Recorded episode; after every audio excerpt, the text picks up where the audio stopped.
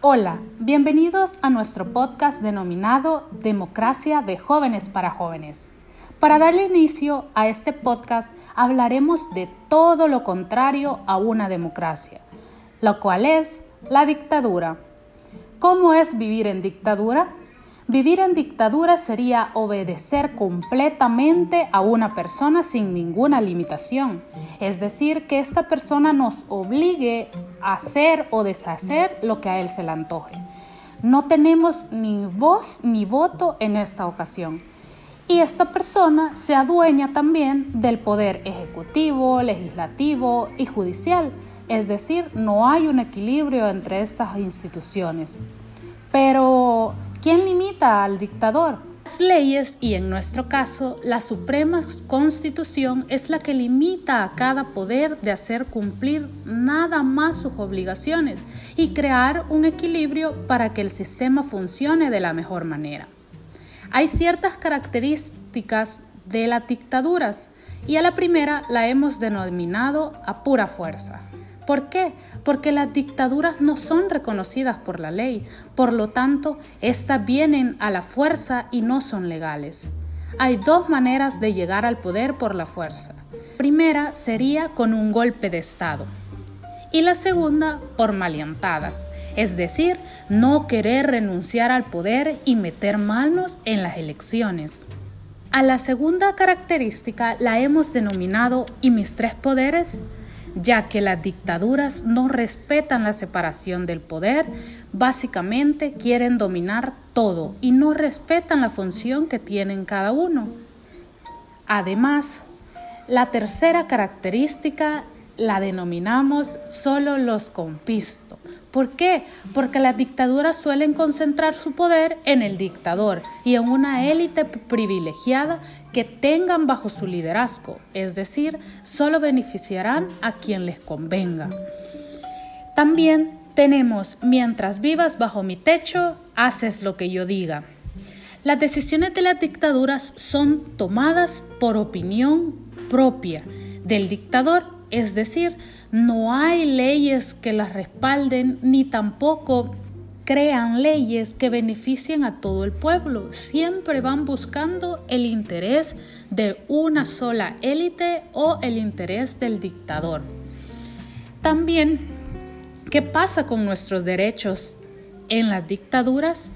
Pues la verdad es que las dictaduras suspenden todo este tipo de garantías que nos brinda la Constitución y no les importa si estos existen o no. Es decir, en una dictadura no tenemos derecho. Respecto a los medios de comunicación, estos son censurados. Las dictaduras ejercen un control y una censura muy fuerte en todos los medios de comunicación y limitan obviamente la libertad de expresión y la libertad de prensa. En las dictaduras, una característica fundamental es que si no estás de acuerdo, estás en contra de mí. ¿Por qué? Todo acto de oposición a las dictaduras será sancionado no obedecen a ninguna crítica y obviamente si estas son criticadas no les vas a caer bien. Ahora bien, analizando las características de una dictadura, podemos pasar a hablar de cosas más bonitas. La democracia. ¿Qué es una democracia? Podemos entender la democracia como el poder que tenemos nosotros, la democracia es una forma de gobierno, de vida y de convivencia que busca un bien común y en la cual se respeta a las personas y son consideradas como iguales en derechos y en dignidad. Pero, ¿qué hacemos con el poder que nos brinda la democracia? La población tiene que tener la capacidad de tomar decisiones y delegar el poder que tenemos a autoridades que sean competentes mediante elecciones libres e informadas. Por ejemplo, las elecciones de alcalde, diputado y presidente. Pero, ¿por qué es importante vivir en democracia? Primero, porque nos autogobernamos, es decir, nosotros tenemos el poder ante todo la justicia. La democracia se basa en la justicia y que todos los ciudadanos tengan el mismo derecho y la misma dignidad.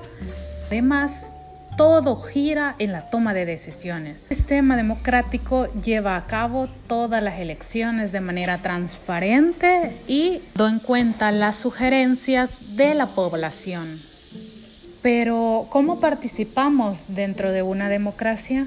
La participación ciudadana es de gran importancia porque se comparten responsabilidades al tomar decisiones, al actuar de día a día y esto no se puede hacer de manera individual, se tiene que tomar en cuenta un trabajo colectivo. Hay diferentes mecanismos para la participación ciudadana salvadoreña y mencionaremos dos ejemplos.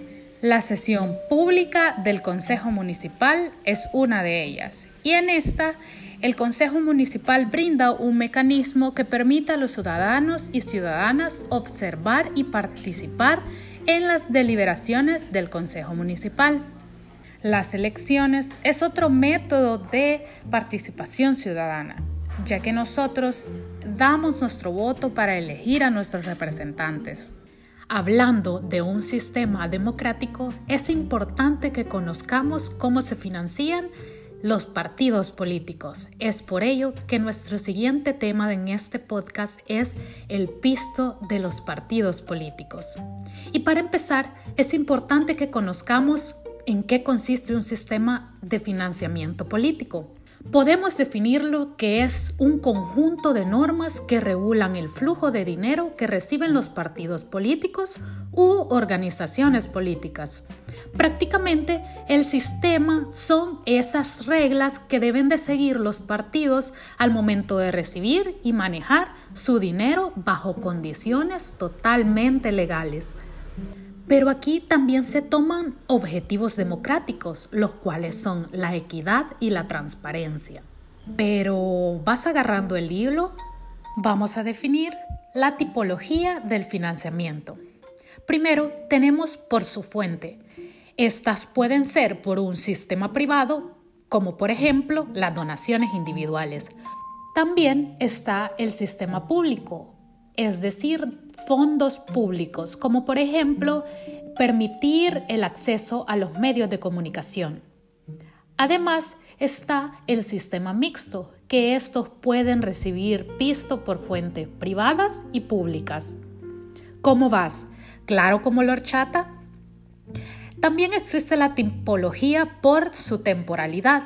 Estos pueden ser financiamientos electorales, que es un sistema que le provee el pisto a los partidos políticos durante las campañas electorales. Y también está el financiamiento permanente. Este es un sistema que le provee pisto a los partidos políticos entre elecciones. ¿Por qué es importante que sepamos sobre el financiamiento de los partidos políticos? Ya que este previene la corrupción, el financiamiento a los partidos políticos con pisto o recursos ilegales, el control externo de las instituciones estatales y también beneficiar los intereses particulares. Ojo, los partidos políticos están obligados por ley a brindar información sobre la forma en la que son financiados. Esto ha sido todo de nuestro podcast. Muchísimas gracias.